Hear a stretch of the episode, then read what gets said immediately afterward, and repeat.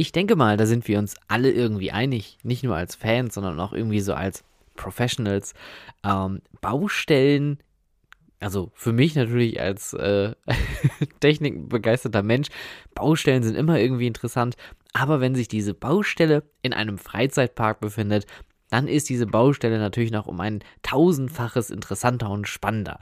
Und ähm, ich kann mich noch sehr, sehr gut an meine ersten Tage als äh, ja, extremer Fan äh, erinnern, wo man Baubilder aus den diversesten Foren irgendwie runtergeladen hat und abgespeichert hat, um die sich genauer anzugucken. Man hat die vergrößert, man hat sich da richtig, richtig reingecremert, weil ähm, damals so vor 15, 16, 17, naja, eigentlich sogar 18 Jahren, war das noch nicht so groß, dass man, ähm, also natürlich war das Internet zu dem Zeitpunkt noch nicht so groß. Man hat solche Baudokumentationen noch nicht gemacht, ähm, Blogs waren noch nicht so groß, Social Media war zu dem Zeitpunkt eigentlich noch vollkommen unbekannt und äh, irgendwie gab es dann doch noch so Kleinigkeiten, an die man sich richtig aufhängen konnte. Ähm, ich erinnere mich da sehr gut noch an die Webcam, die installiert wurde ähm, zum Bau von River Quest im Phantasialand. Da wurde jeden Tag um 13 Uhr ein neues Bild über die Webcam hochgeladen und ähm, ich war, glaube ich, nicht der Einzige, der sich tagtäglich dann da um 13 Uhr oder zumindest nachmittags nach der Schule irgendwie kurz dran geklemmt hat, um zu gucken, was hat sich denn heute verändert und hat dann äh, vielleicht sogar noch eine Zeitrafferaufnahme irgendwie dann daraus gebastelt. Also Baustellen sind wirklich wahnsinnig interessant für alle Beteiligten und natürlich klar für einen selber, alle BetreiberInnen, die haben natürlich ein äh, großes Interesse daran, diese Baustellen so gut wie möglich zu vermarkten. Und früher war das noch, und daran kann ich mich auch noch sehr gut erinnern, ein absolutes No-Go während der Saison irgendetwas zu bauen. Es waren immer die Winterpausen, die groß und interessant gewesen sind. Man hat selten angefangen, irgendwie mitten in der Saison irgendwo eine Baustelle ähm, aufzubauen, weil man wollte ja den äh, betrieblichen Frieden nicht stören, man wollte den betrieblichen Tagesablauf nicht stören. Also hat man das Ganze in die Wintermonate gepackt, was natürlich zur Folge hatte, dass Baustellen auch etwas schwieriger zu managen gewesen sind, denn Damals waren die Winter auch noch ein bisschen knackiger, gerade hier in Deutschland auch. Da gab es dann viele Probleme. Das Wetter, äh, Lieferschwierigkeiten, die Arbeitsbedingungen haben sich sehr krass verändert. Und ähm, ja, so wurden dann Baustellen leider auch immer wieder verzögert. Und ich glaube, da spreche ich für uns alle. Hier wird für sie gebaut, ist immer noch das schönste Schild, was man irgendwo lesen kann. Man kennt das auch aus den Disney-Parks, äh, Pardon, äh, Pardon Our Stardust zum Beispiel, oder man kann das auch thematisch irgendwie anpassen. Wenn diese Dinger irgendwo auftauchen, dann kursieren die ersten riesengroßen Gerüchte oder wenn irgendwo Markierungen auftauchen. Auch das habt ihr vielleicht schon mal in irgendwelchen Foren gesehen. Sobald Bodenmarkierungen für irgendwelche Bauvorhaben gemacht werden, dann geht das Rätselraten los. Hier wird für sie gebaut. Das ist auch das Thema, worum wir uns heute hier kreisen wollen. Ähm, Baustellen haben einfach nicht mehr diesen Charme wie früher, sondern Baustellen sind heute Teil einer Experience. Vielleicht sind Baustellen sogar die Experience. Und so ein neues Projekt kann man natürlich dann auch dementsprechend anders vermarkten. Und deswegen wollen wir uns so zwei, drei Punkte anschauen. Und zwar wollen wir einmal uns anschauen, ähm, wie die Vermarktung eines neuen Projektes aussieht. Das heißt also, wie entsteht die Baustelle. Dann wollen wir uns die Baustelle als Experience nochmal anschauen und dann natürlich die Eröffnung, wenn die Baustelle dann keine Baustelle mehr ist, sondern ein neues Fahrgeschäft zum Beispiel. Ein neues Projekt entsteht. Hier wird für Sie gebaut. Wir erschaffen neue Erlebnisse für Sie und so weiter und so fort. Ähm, da wird bei der ersten Planung natürlich schon erstmal gegrübelt, okay, wir haben im schlimmsten Falle eine Baustelle mitten im Park. Zum Beispiel in Efteling mit Symbolika, wo der ähm, große Fontänenplatz am Ende der Padus-Promenade umgebaut wurde zum heutigen Dark Ride. Ähm, oder auch äh, Van Helsings Factory im Moviepark, was ja auch wirklich sehr zentral liegt.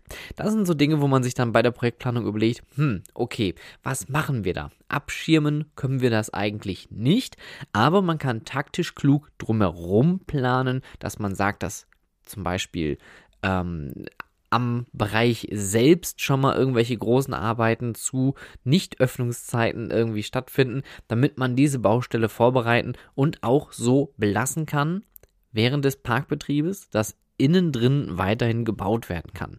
Weil das ist nämlich das größte Problem.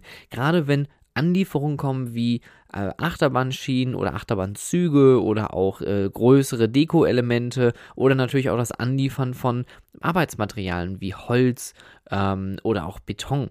Das muss ja irgendwie bewerkstelligt werden. Und das ist natürlich, wenn man eine solche Baustelle mitten im Park hat, immer sehr, sehr schwierig. Im Idealfall hat man eine Baustelle, die befindet sich vielleicht am Rande des Parks.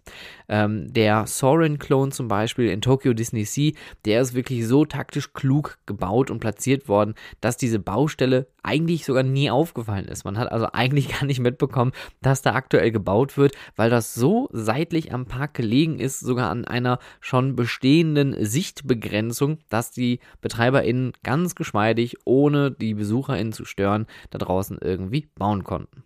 Fahrzeuge machen Krach, zerstören natürlich die Optik, spätestens wenn dann der erste Kran irgendwie da steht, äh, wenn da zum Beispiel hohe Bauten auch ähm, aufgebaut werden sollten, dann kann so ein Kran natürlich mittendrin auch so ein bisschen die Optik stören. Und da gilt es natürlich, das so zu kalkulieren, dass man vielleicht ähm, ja, das nicht äh, dauerhaft da stehen hat, aber es gibt halt Projekte, gerade große Bauprojekte, da braucht man einfach regelmäßig Kräne. Also man muss hier schon gewisse Abstriche machen bei der Projektplanung von Anfang an. Wenn ich ein neues Fahrgeschäft baue und ich baue nach oben, dann wird es früher oder später passieren, dass diese Baustelle sichtbar wird. Aber wie ist denn die Baustelle an sich auch noch ähm, ähm, äh, zu bedenken? Gerade wenn man jetzt ähm, diese Situation hat, dass man sich mitten im Park befindet. Ähm, natürlich sind die Zufahrten für Baustellenfahrzeuge ganz, ganz wichtig.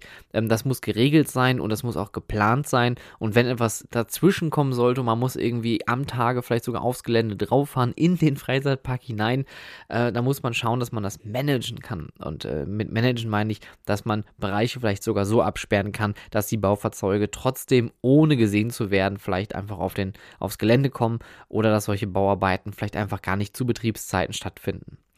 Natürlich muss man aber auch dabei bedenken, dass wenn ich jetzt mitten im Park gerade meine Baustelle habe, was hat das für Auswirkungen auf andere Fahrgeschäfte oder Shops oder ähm, gastronomische Angebote. Es kann ja auch passieren, dass man durch diese Baustelle andere Gebäude vielleicht sogar mit ähm, ja, in dieses Projekt mit einplanen muss, dass die vielleicht geschlossen werden, dass da vielleicht durch Baulärm oder auch durch Dreck oder Bauarbeiter vielleicht irgendwie die Immersion zerstört werden kann oder vielleicht auch einfach die Experience zerstört werden kann. Sprich, wenn ich jetzt eine Großbaustelle habe, ich baue eine ich sag jetzt mal eine neue Achterbahn mit aufwendiger Dekoration und äh, viel Rockwork, was natürlich dann auch viel, viel Baustellenlärm bedeutet, gerade ähm, wenn die ähm, Arbeiten beginnen, wenn die ähm, Netze für das Rockwork gespannt werden und dann natürlich auch der Beton dann da drauf gespritzt wird, ähm, dann kann das natürlich auch äh, nicht nur leer machen, sondern auch Dreck.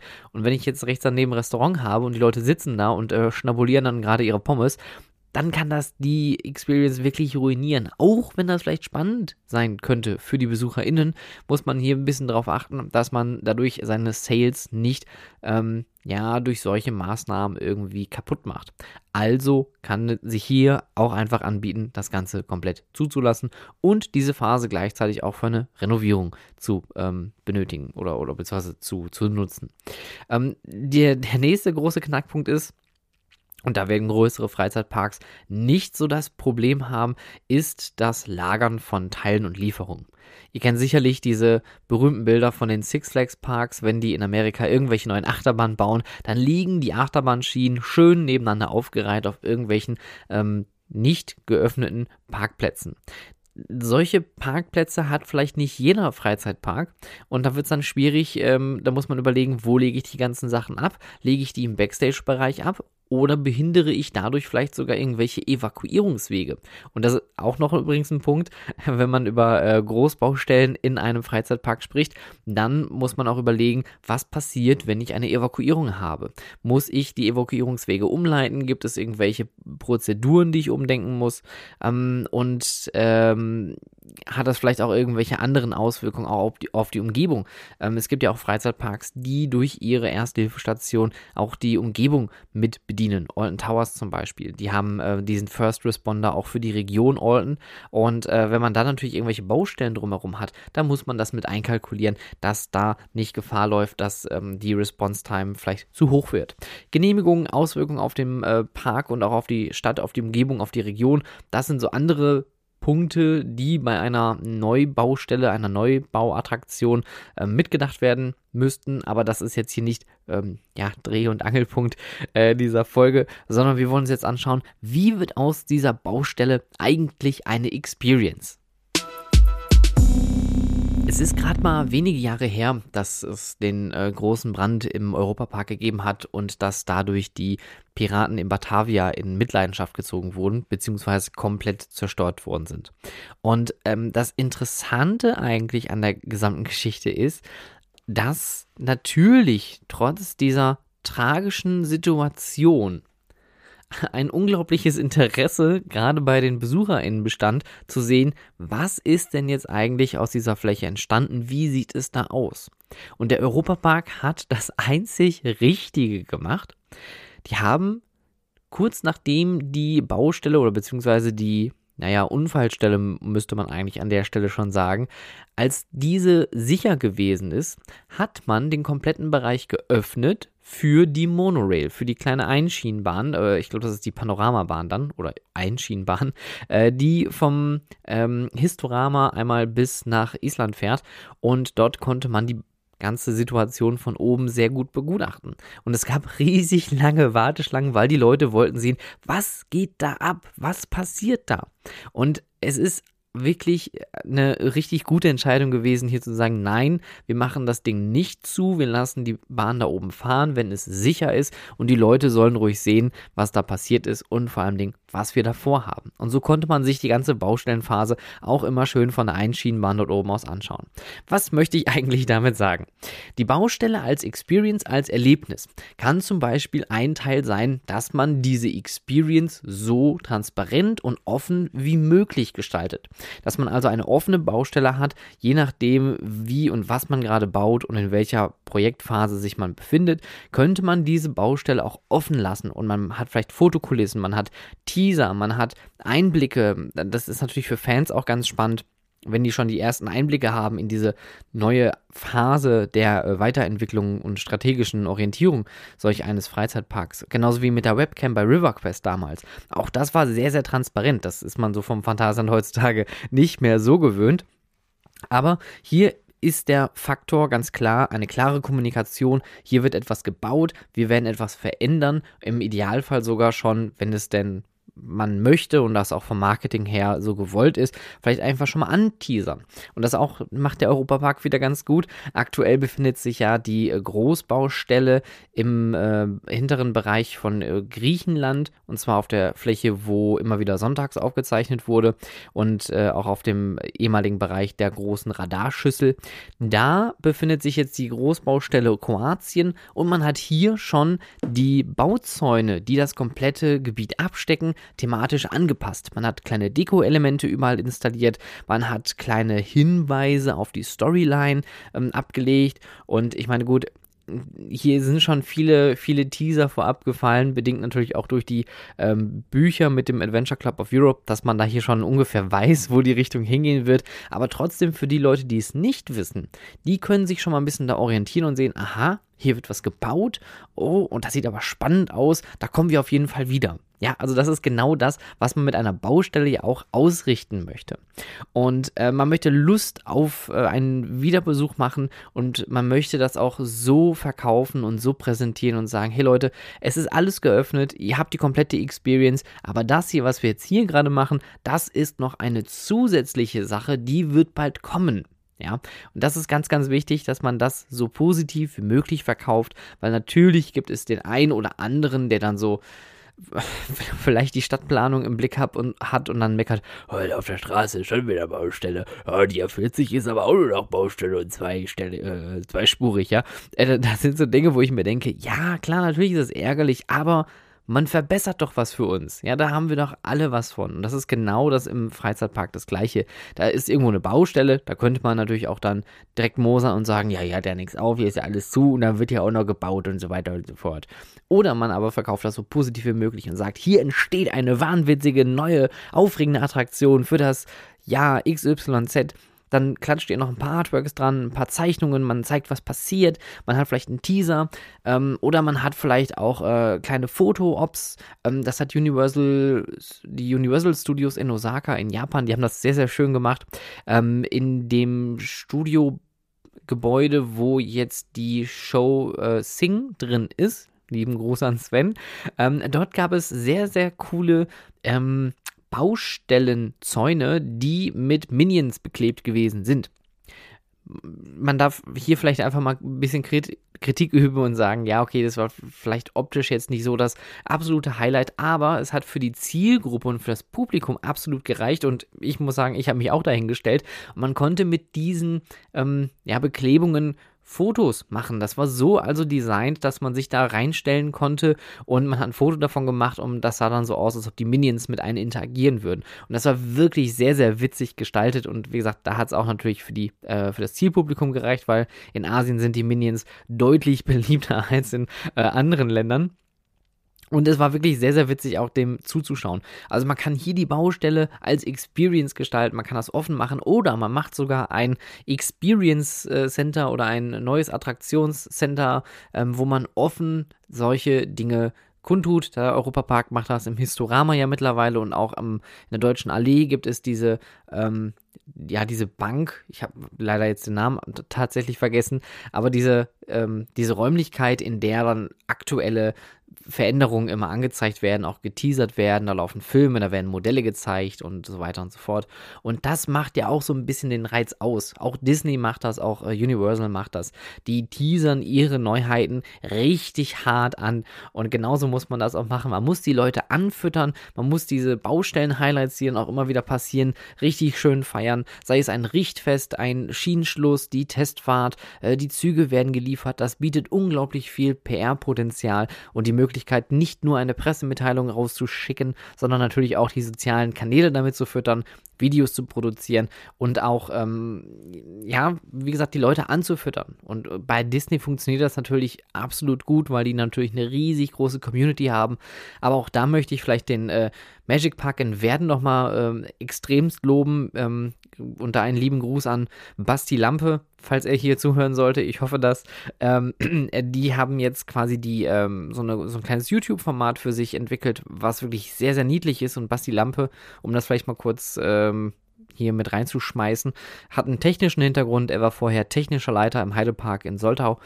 Und ähm, er hat auch die Veränderung der Attraktionen und die technischen Feinheiten in diesem Video erklärt. Und das macht so viel Spaß äh, zuzuhören, weil er auch das mit so einer Begeisterung erzählt.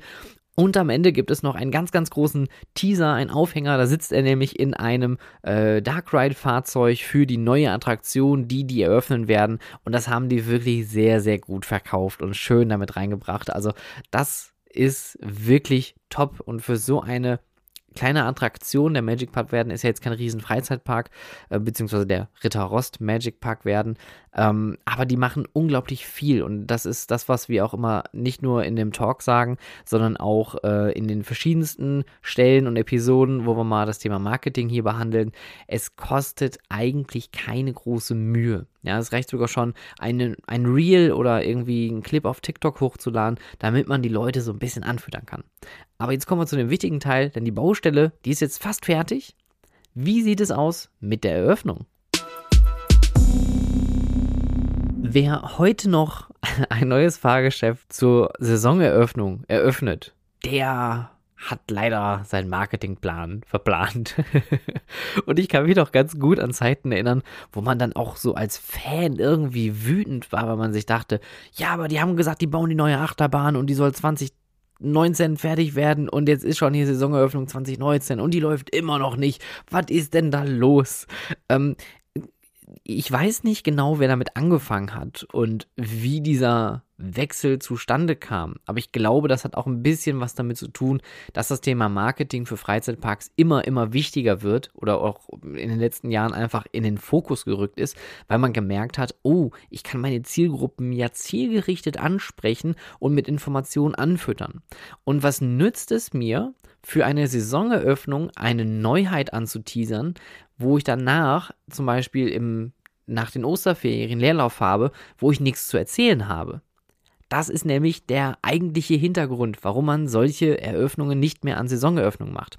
Wenn wir jetzt einen Freizeitpark haben, der einen Saisonbetrieb hat, dann ist natürlich die Saisoneröffnung an sich schon ein Ereignis, ein Event. Man feiert seine 20. Saison, man hat äh, dieses und jenes Jubiläum, man hat diese und jene Veränderung gemacht und wir werden noch im Laufe des Frühjahres oder vielleicht, wenn man sogar schon ein richtiges Datum hat, werden wir hier die Neuheit eröffnen, ja. Und dann kann man ein paar Wochen oder Monate später dann mit dieser Neueröffnung seiner neuen Achterbahn, Fahrgeschäft oder Dark Ride oder Show oder wie auch immer, kann man dann zusätzlich nochmal erneut die Marketing-Werbetrommel rühren. Ja, das ist genau das, warum man das macht. Es macht keinen Sinn, im April seine Freizeitparks zu öffnen und die Neuheit dann damit zu öffnen. Und dann wundert man sich, dass dann zwischen ähm, der Osterferien und der Sommerferienzeit in dem Zeitraum irgendwie nichts passiert. Und vor allem, da sind auch noch viele Feiertage. Da könnte man also zusätzlich nochmal darauf fokussiert Werbung machen oder beziehungsweise eine große Eröffnung feiern. Ähm, aber das kann man halt nur machen, wenn man das gestreut macht und nicht geballt alles in einem Tag. Deswegen Saisoneröffnung, ein eigenes Event für sich, eine eigene Pressemitteilung, eine eigene Marketingaktivität und vor allem Dingen, das muss man auch sagen, Stress genug für alle Beteiligten, die jetzt nach dem Winterschlaf, falls ähm, ne, keine Winteröffnung jetzt vorhanden gewesen ist, erstmal wieder auf Touren kommen und dann die Neuheit eröffnen mit einem großen Knall. Und ähm, früher, das ist halt so auch gemacht worden, weil man es einfach nicht besser wusste. Man merkt jetzt mittlerweile also, die Eröffnung zu verschieben, das macht einfach einen großen Sinn. Und ähm, es hat natürlich auch den äh, Vorteil früher zumindest gehabt, wenn man mit der Saisoneröffnung eröffnet hatte, dass man dann quasi ähm, keine großen Baustellen mehr im Park hat. Aber wie gerade im äh, letzten Blog schon erklärt, die Baustelle ist ja eine Experience, das heißt, die Leute sind schon ganz heiß. Und wir haben jetzt unsere große Eröffnung gemacht von unserer Neuheit. Nur wie können wir so eine große Eröffnung irgendwie auch äh, gestalten? Und da möchte ich eine Sache vielleicht auch ähm, so mit auf den Weg geben, bevor ihr eine Eröffnung macht dann äh, macht es natürlich Sinn, ein Soft Opening zu machen. Ein Soft Opening von einer Neuheit ist so eine Art Testrun. Das heißt also, man hat so einen Trockenbetrieb, aber schon mit Leuten dabei, die dann die Bahn benutzen können. Und ähm, dabei hat man dann die Möglichkeit, auch schon Problemstellen rauszufinden, den operativen Ablauf sich nochmal genau anschauen, schauen, äh, wie das Feedback ist, ob man vielleicht noch kleine Veränderungen äh, unternimmt. Und das kann man zum Beispiel auch im Rahmen von eingeladenen Gästen machen ob man das jetzt als äh, kleine Marketingkampagne aufzieht, indem man sagt, man holt sich irgendwelche großen äh, Influencer, Instagrammer, YouTuber zu sich oder auch Blogger natürlich. Oder man macht das Ganze vielleicht im Rahmen einer äh, eigenen Veranstaltung, das heißt also nur für die Mitarbeitenden ein Soft Opening, was auch natürlich Sinn macht, weil dann können die eigenen MitarbeiterInnen schon mal das neue Fahrgeschäft testen, was auch unglaublich viel wert ist. Ähm, aber hier hat man auch nochmal die Möglichkeit, zusätzlich noch etwas zu generieren und dann zu sagen, okay, in zwei Wochen ist die Öffnung, heute machen wir unser Soft Opening. Das ist auch nochmal eine Pressemitteilung. Es dürfen zwar keine Fotos und Videos geteilt werden, man produziert aber selber Content und man produziert vor allem O-Töne und das ist auch ganz wichtig, denn diese O-Töne lassen sich nachher in vielen verschiedenen Medien verarbeiten. Und wenn man nur die O-Töne hat, und ihr kennt das sicherlich auch ähm, bei äh, Previews von irgendwelchen Kinofilmen, wo man darüber danach nur, ja, ich sag mal, sich zurückhält und äh, nicht groß spricht und die Leute dann aber eingefangen werden und man hört dann dieses klassische, wow, das war Wahnsinn und das war toll und ich hätte nie gedacht, dass das passiert, ein wahnwitziger, herzlicher Film und so weiter und so fort. Ähm, da sitzt man natürlich auch selber da ganz gefesselt und denkt sich, oh, wow, okay, das möchte ich jetzt sehen. Also, hier kann man mit der Eröffnung wirklich viel noch aufziehen, man kann das wirklich ausbreiten und man kann natürlich auch die Feierlichkeit so groß wie möglich irgendwie veranstalten. Ähm, eines meiner Lieblingsbeispiele ist tatsächlich das ähm, Eröffnungsevent von Klugheim im Phantasialand vor ein paar Jahren, was man komplett live auch über die sozialen Kanäle dann ähm, hat veranstaltet mit mehreren Kameras und Moderatoren und äh, richtiges großes Opening-Bromborium. Das war wirklich fantastisch und ich würde mir wünschen, dass das mehr Parks machen. Natürlich jetzt Klar, es ist immer eine Kostenfrage, aber man kann das auch im kleinen Rahmen machen. Ähm, da auch ein Shoutout an äh, Andy, der das sehr, sehr gut macht mit äh, seinem Instagram Live ähm, zusammen mit seinem Team vom Yada Park oder auch die äh, Runden mit Frag den Zoodirektor. Das geht ja auch in die Richtung, dass man hier transparent bleibt und die äh, Neuheiten schon ähm, anteasert und zeigt und auch erklärt und so, ne, was man da getan hat. Aber von Anfang bis Ende das Projekt muss geplant werden. Wir müssen bei der Projektplanung darauf achten, dass wir nicht unsere eigenen BesucherInnen und auch vor allen Dingen, ganz, ganz wichtig, das habe ich gar nicht erwähnt, MitarbeiterInnen bei dem Thema abholen. Was kann passieren? Wann dürfen Zufahrten passieren? Wie läuft die Zulieferung ab und ab wann wird überhaupt gebaut? Die Baustelle kann als Experience verkleidet werden, sollte transparent gestaltet werden. Man kann teasern, man kann vorab ganz, ganz viel kommunizieren, damit die Leute richtig Hunger drauf haben. Und dann habt ihr endlich eure Eröffnung nicht an der Saisoneröffnung und habt einen riesengroßen bunten Strauß an lachenden, herzlichen, berührten BesucherInnen um euch herum, die mit euch zusammen die neue Eröffnung dieser neuen Attraktion feiern. Das ist doch was, oder? ich muss sagen, neue Eröffnungen haben mir immer am allermeisten Spaß gemacht, weil das natürlich auch so ein bisschen das gewisse Etwas ähm, hat von äh, dem, ja, into the unknown. Also man weiß ja nicht, was passiert. Und ich kann mich auch an viele neue Eröffnungen erinnern, wo ich selber noch schnell mal irgendwelche Dinge an die Wand geklebt habe oder irgendwelche ähm, Plastikfetzen aus dem Boden ziehen musste, weil die Presse schon um die Ecke stand. Also solche Dinge können natürlich immer wieder passieren. Nobody's perfect. Man versucht das Schönste und Beste daraus zu machen. Ähm, aber eine Eröffnung sollte auf jeden Fall auch gefeiert werden, denn äh, das ist ein solcher Meilenstein, der sich ähm, nicht nur gut verkaufen lässt, sondern es ist ja auch ein bisschen was man belohnt sich ja auch selber mit so einer schönen großen Neueröffnung. Ja, man, man tut sich selber etwas Gutes und man tut sich selber den Stress natürlich an, weil man sich selber auch so ein bisschen auf die Schulter klopfen möchte und sagen möchte, Mensch, wir haben hier ein richtig cooles Produkt, Schiene toll gebogen, so möchten wir das unseren BesucherInnen verkaufen. Also, da draußen, wenn ihr Baustellen-Experience machen wollt, wenn ihr euch überlegen wollt, wie können wir das am besten planen, ihr kennt das ganze Prozedere, kommt gerne auf mich zu, schreibt mir einfach ganz unverbindlich contact at stefanbuchheim.com und dann können wir gerne mal darüber sprechen, wenn ihr eine Baustelle haben solltet, wie können wir bei euch daraus eine Experience machen, damit die Leute auch noch Spaß haben, wenn die euch besuchen und sehen, oh, hier wird ja gebaut.